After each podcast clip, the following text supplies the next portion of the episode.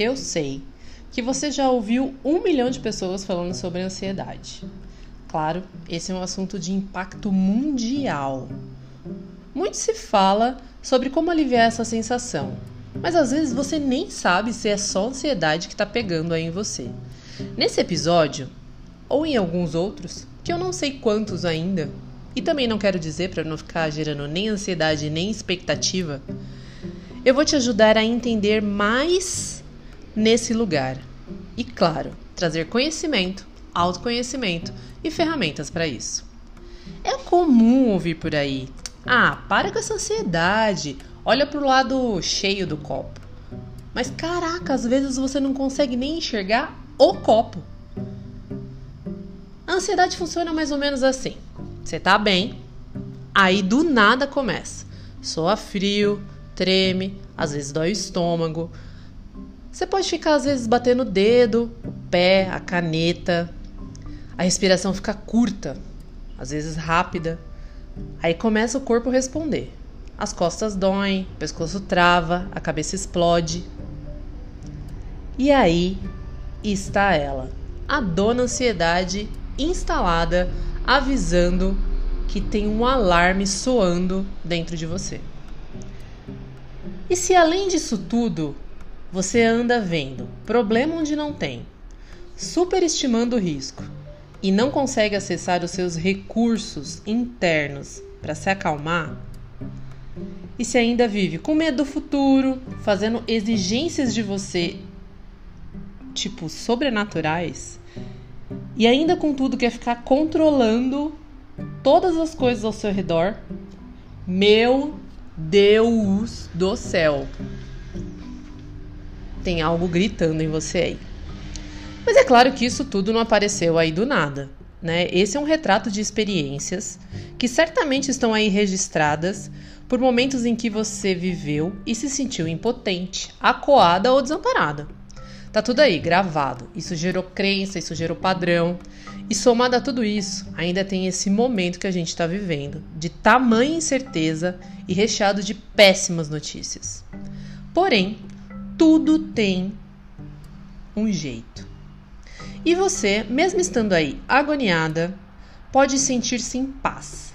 E para isso tem um caminho. E esse caminho é para dentro.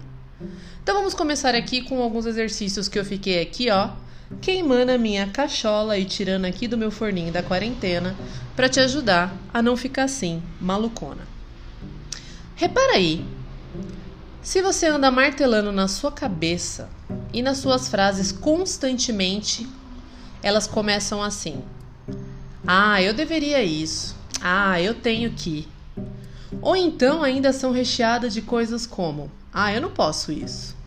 Ah, eu também não posso aquilo. O senso de dever é uma coisa fundamental. Ia ser uma bagunça se ele não existisse. Mas, meu Deus do céu, que adianta colocar isso no nível máximo?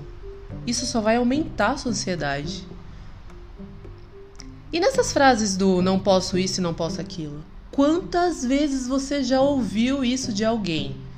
Ou então você não ouviu expressamente, expressamente, tipo, não foi verbalizado. Mas isso veio através de um olhar ou de um gesto. Pensa aí, com que frequência isso aconteceu?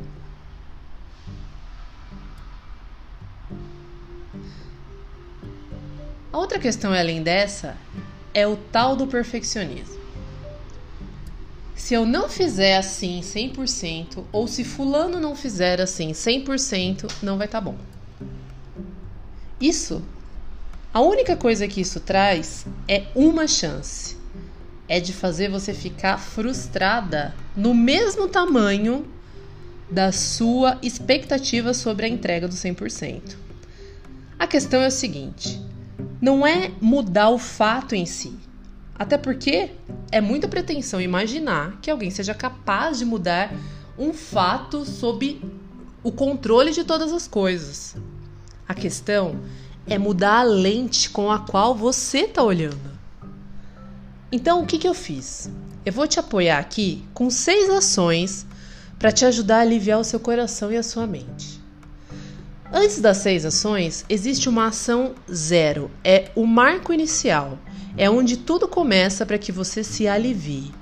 Sem essa ação, nem adianta você parar para ouvir as demais. E essa ação é a decisão de ser melhor para você mesma, de colocar a ansiedade no foco para que ela seja apoiada pelas próximas ações que você vai ter a partir dos insights que você vai ouvir aqui. A primeira ação, a ação zero, é a decisão.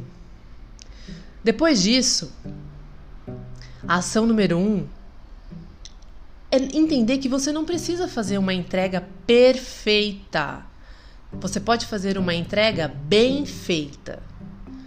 Isso vai fazer com que você não tenha que ficar esganada para fazer a coisa. Entenda que se o seu nível de entrega já é alto, se você tudo que você for fazer vai ser bem feito. Então para de querer ficar controlando absurdamente todas as coisas. Serra até o mar, ar e vento e tudo. Não dá para fazer isso. Respira. Quando você perceber que você está entrando nesse momento, nesse colapso, tá fazendo alguma coisa, a respiração começou a ficar curta, começou a sentir que tô batendo o dedo, tô ficando ansiosa, para um minuto. Inspira e expira profundo por três vezes e entende o que, que você está fazendo naquele momento. Qual é o propósito? Qual é a função do que você está fazendo? A segunda coisa é tira o foco do pensamento que está te atrapalhando.